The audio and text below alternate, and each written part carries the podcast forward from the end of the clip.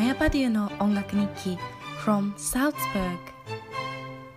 皆さんこんばんはマヤパデューです。この2週間いかがお過ごしでしたでしょうか？皆さんがお変わりなく元気であることを願っております。え今週は音楽と感情の世界というテーマで放送をしていきたいと思っていますが先週まずお休みしてしまったという理由とえ現在の状況について少しだけお話をさせていただきたいと思います。まずなぜ先週お休みしてしまったかと言いますと実は私の住んでいるオーストリアのザルツブルクでは以前にも増してコロナ対策というものが強化されました。そのために、週に3回の簡易的なコロナのえー、テストというものを受けなければいけないことになってというのも、えー、いろんな屋内施設大学を含めたレストランやあとは何だろう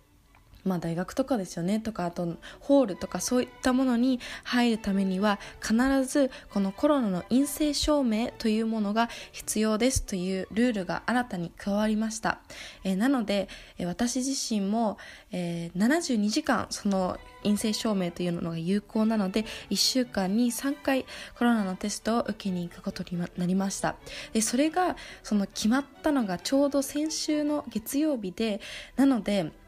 あ先週？今週、まあ、この間の月曜日だったのでえその前の土曜日という時期がちょうど情報があやふやで一体これからどうなるのっていうことで結構みんな慌てふためいていたんですね。えー、そのために私が普段、えー、ラジオのこの収録をするために必要としている機材だったり部屋だったりあとはパソコンのソフトウェアっていうものを、えっと、に届かなかった。そのソフトウェアとかを借りることができなくてそれをもともと予約をしていたんですけれどもそういったふうにあの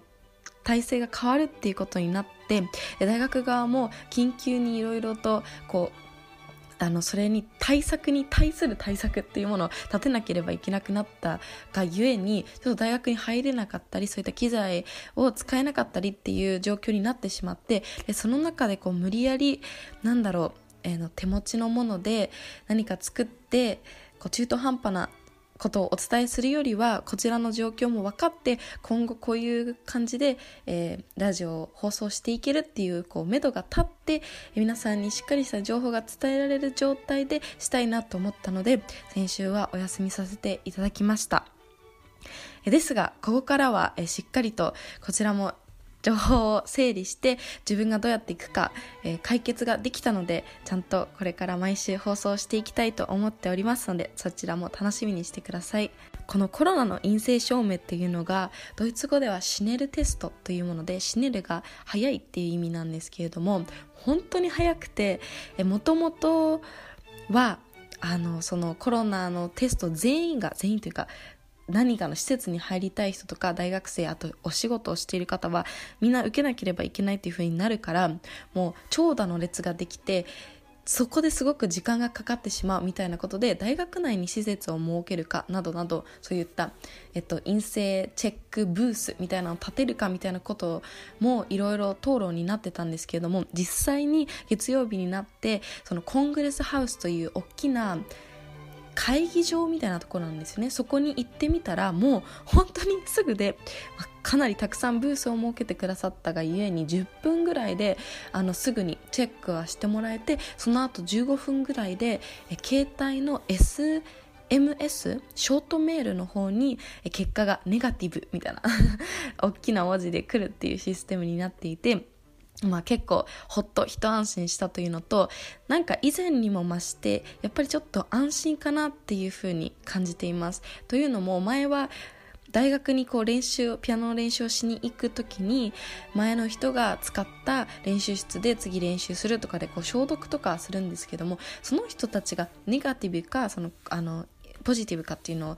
把握する術がなかったんですけれども今はもう大学に入るその校門のところでこういった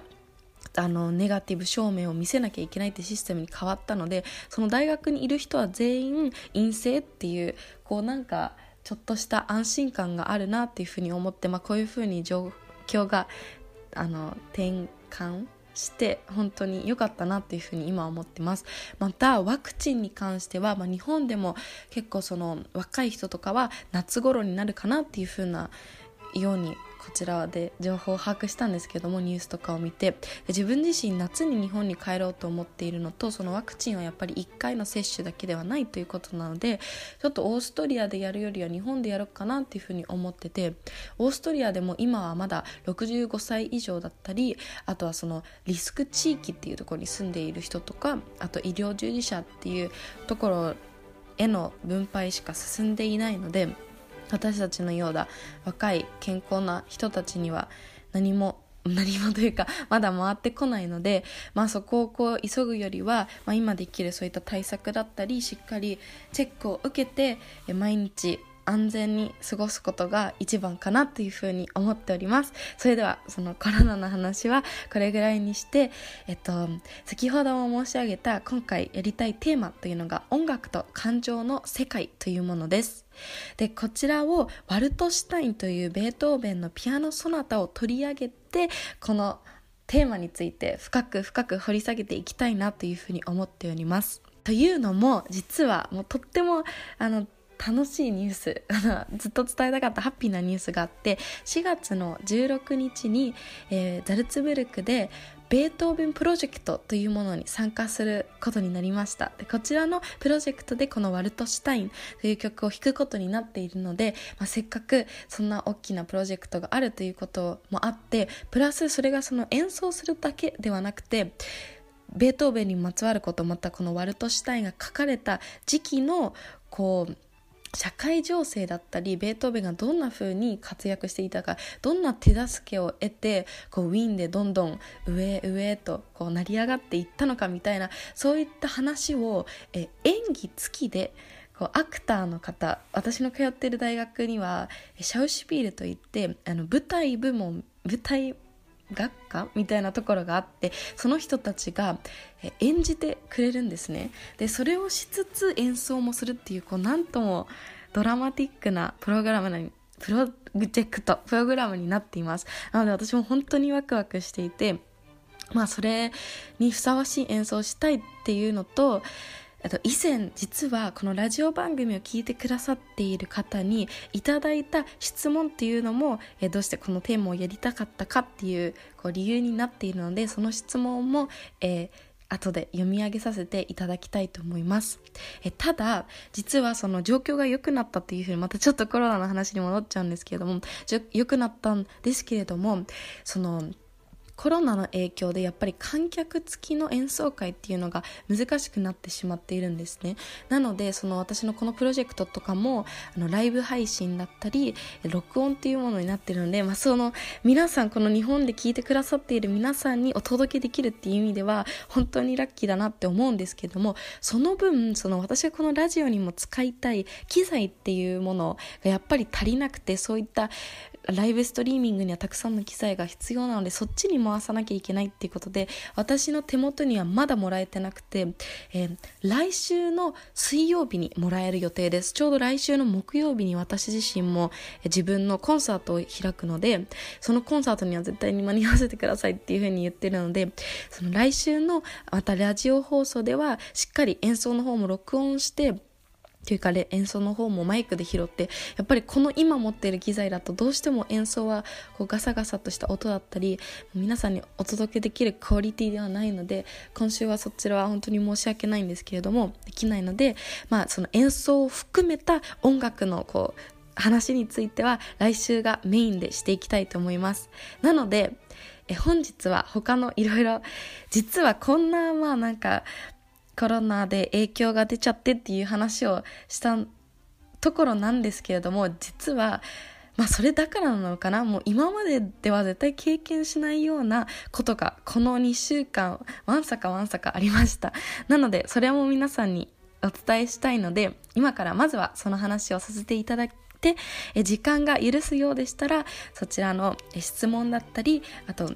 自分がどういうふうにワルトシュタインを考えてるか曲のこう説明みたいなものを最後にさせていただきたいと思います。でまずはちょっと皆さんびっくりするかなというようなことを成し遂げたので それについて話したいと思います。実は先週の週末になんと48時間で約 100km を歩きました。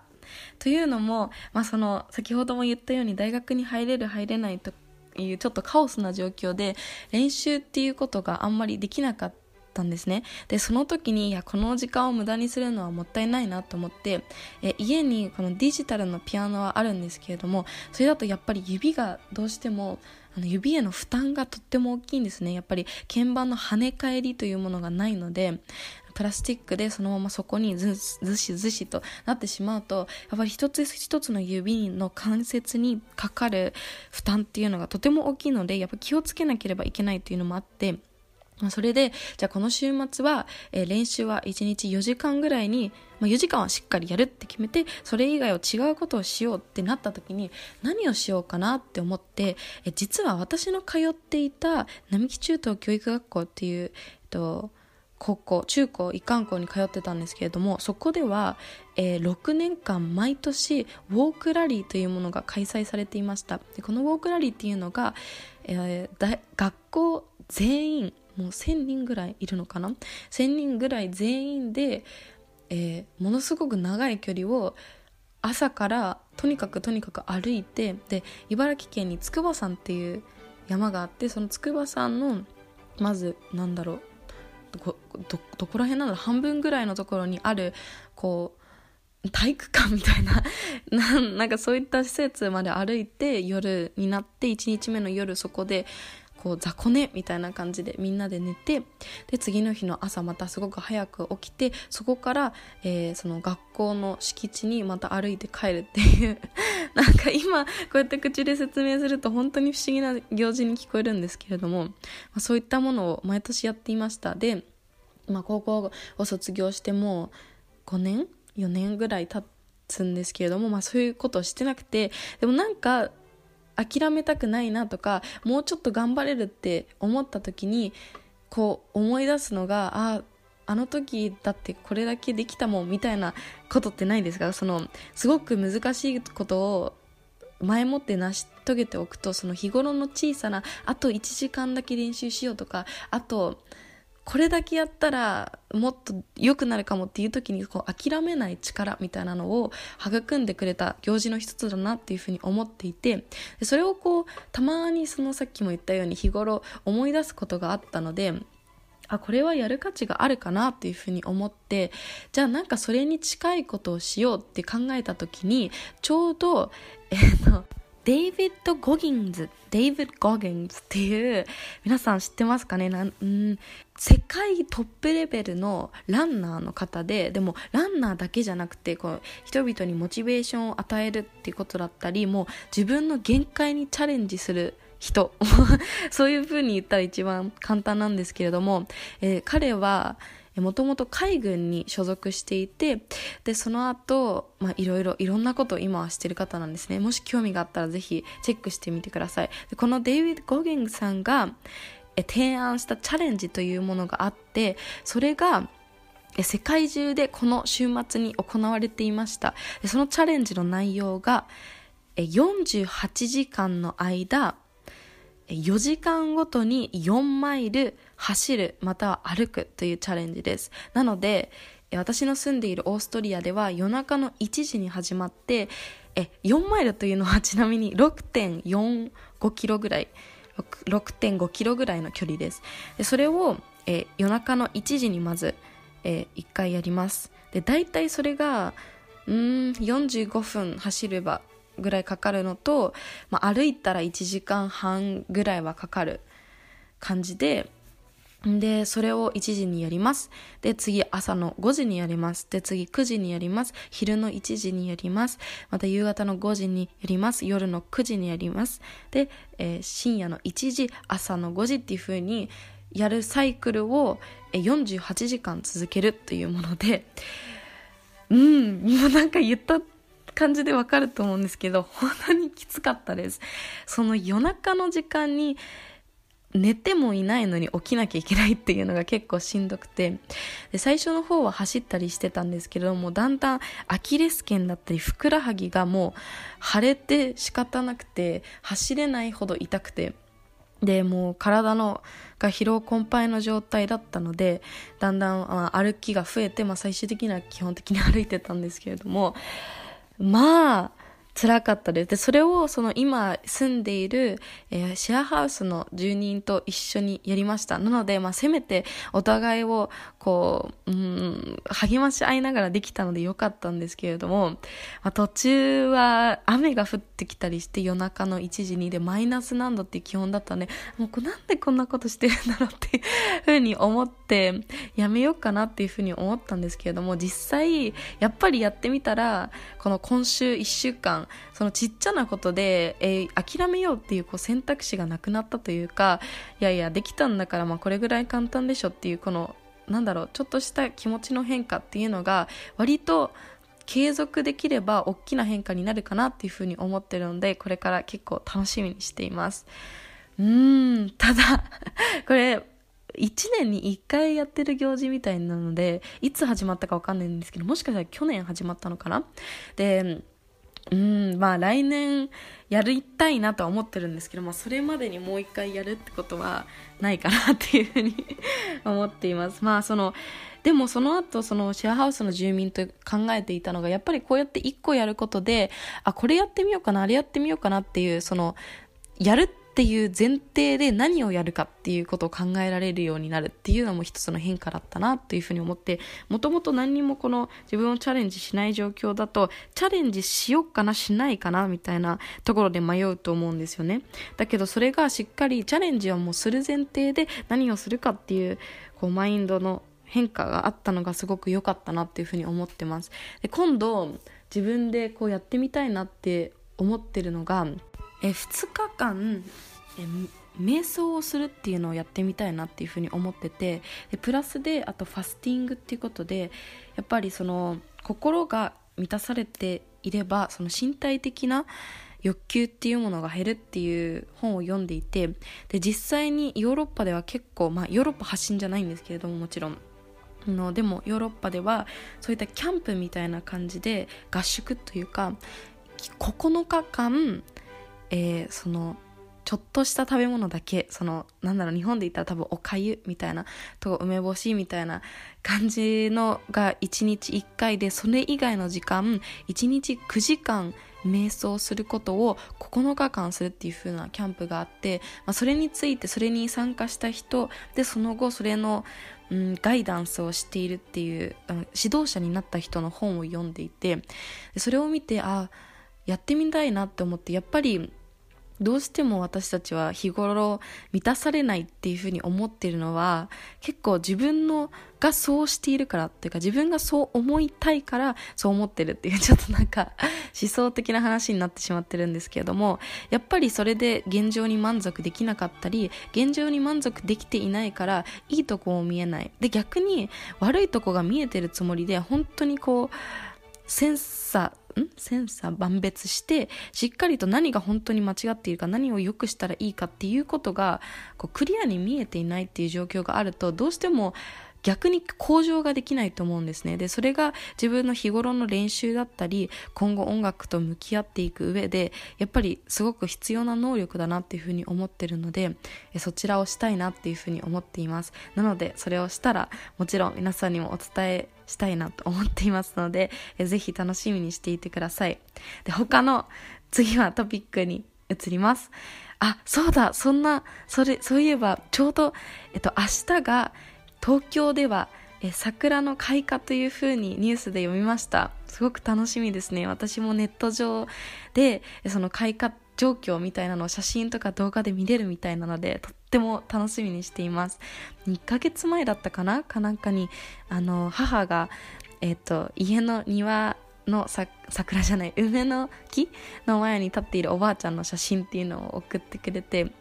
すごく私もなんか日本の春を感じられてこんなに遠くにいるのにとても嬉しかったです。皆さんぜひ日本の春は本当にどこよりも美しいと思うので世界一だと思うので楽しんでください私の分も。はい。でえっと違う話がしたかったんですよね。えっとそうだそう。えっとユニサルツブルク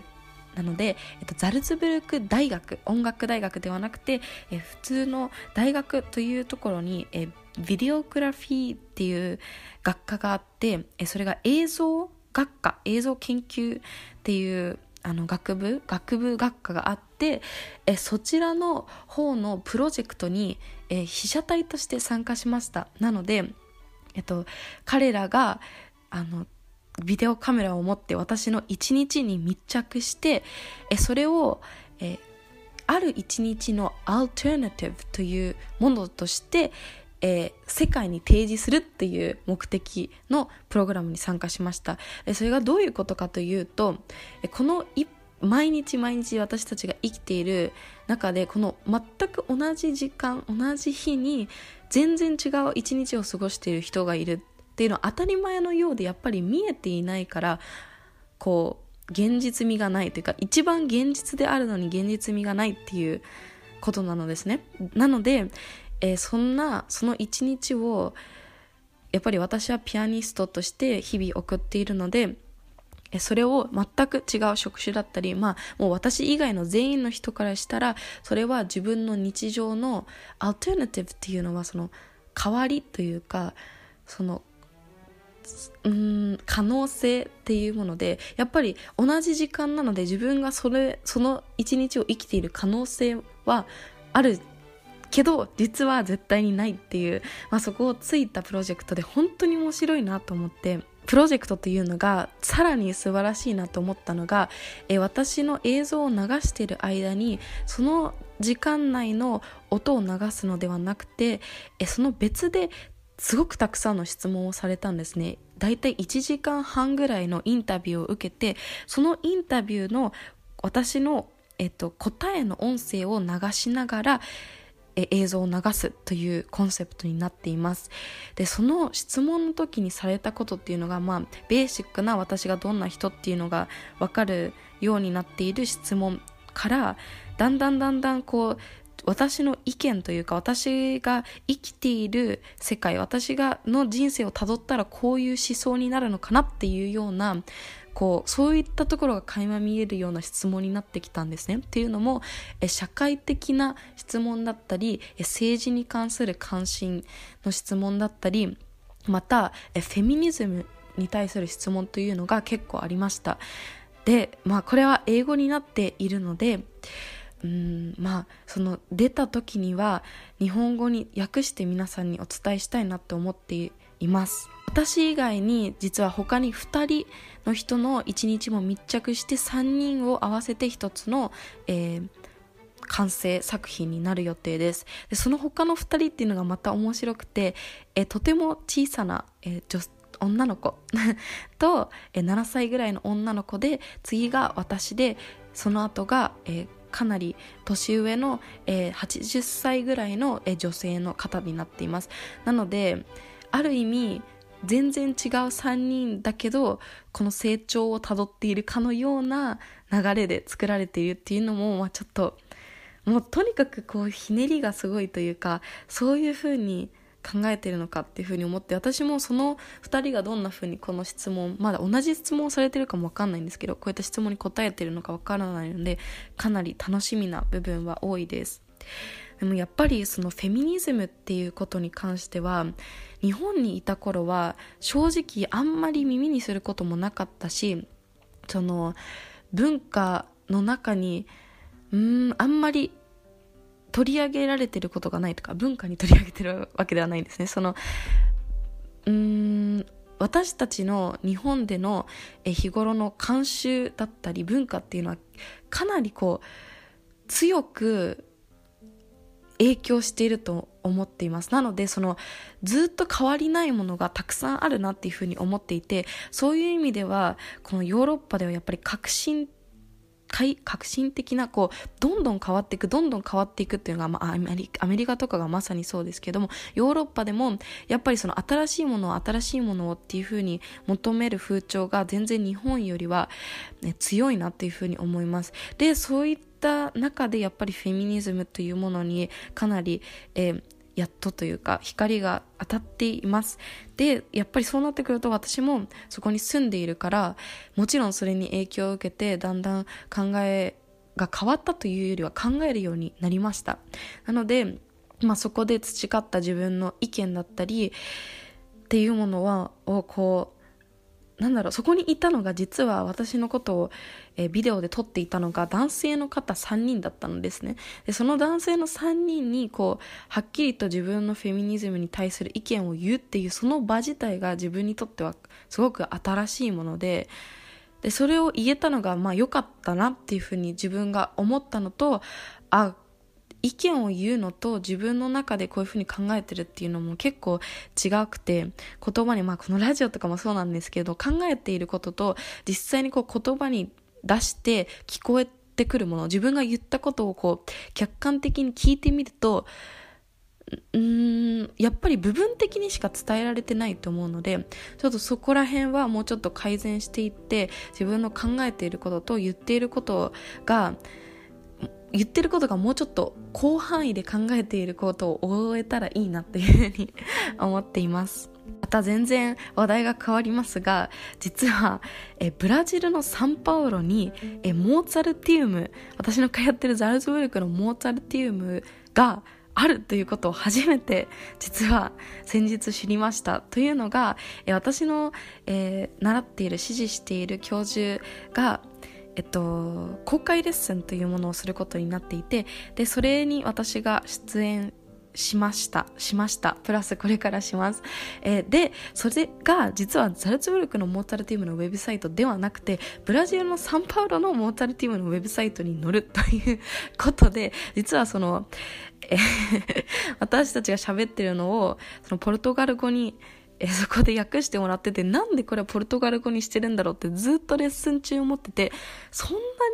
ポルトガル語喋る人多かったかなとかなんかそんなことを考えてたら、後々、あ、これはブラジルでだよって言われて、あ、なるほどっていう すごくちょっと面白いことがありました。そちらでもワルトシュタインを弾いてるので、あの、日本でももちろんそちらのウェブサイト自体は拝見できると思うので、え、追って SNS 等で皆さんには情報をお知らせしたいと思っております。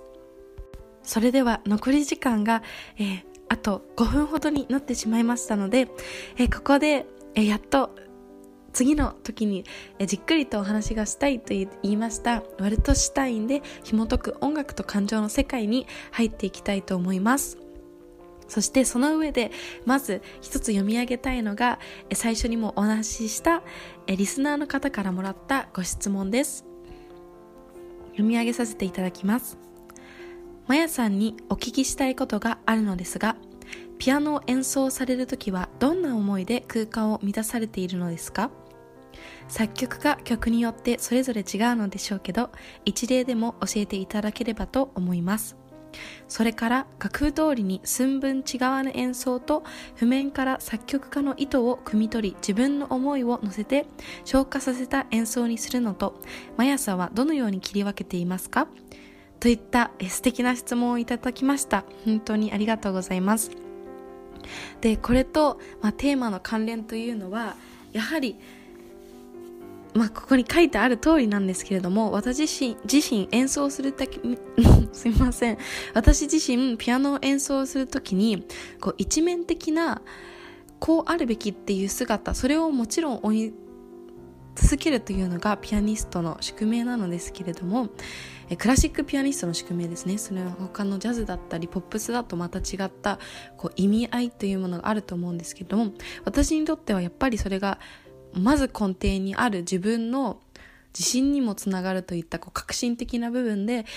ただ私が演奏する意味私がどうしてステージに立つべきか私がどうしてこの曲を演奏するかっていうところを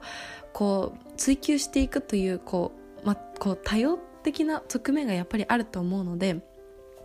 ぱりその2つをえしっかりえ持っていきたいというふうに思っています。なので、それについて、え来週詳しくお答えさせていただきます。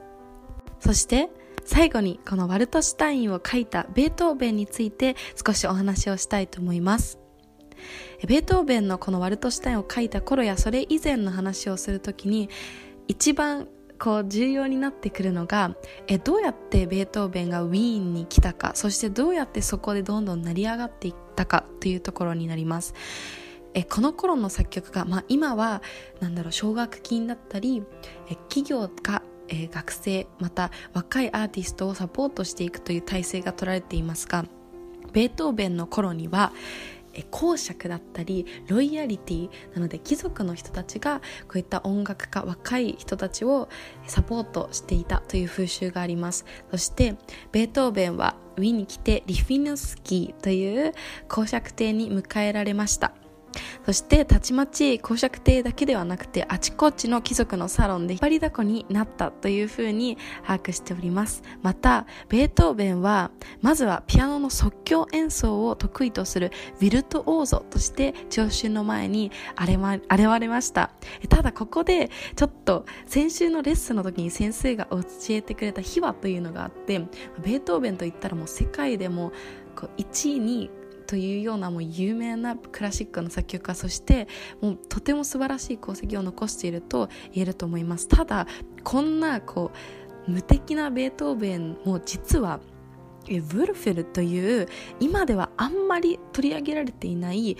もともとウィーンにいたオーストリアにいたんですけどもその後ロンドンに移ったこのベートーベンの頃の、え作曲家というのがもう一人います。で彼のえー、曲を演奏してほしいというふうに、えー、私の教授に言われたのでそこでこうこの話になってるんですけれどもこのウォルフルっていうのが実はベートーベンを打ち負かしてこの即興演奏コンペティションみたいなもので打ち負かしてこう一挙に社交界デビューというかウィーンでこうちやほやされてそれにベートーベンやモーツァルトがこう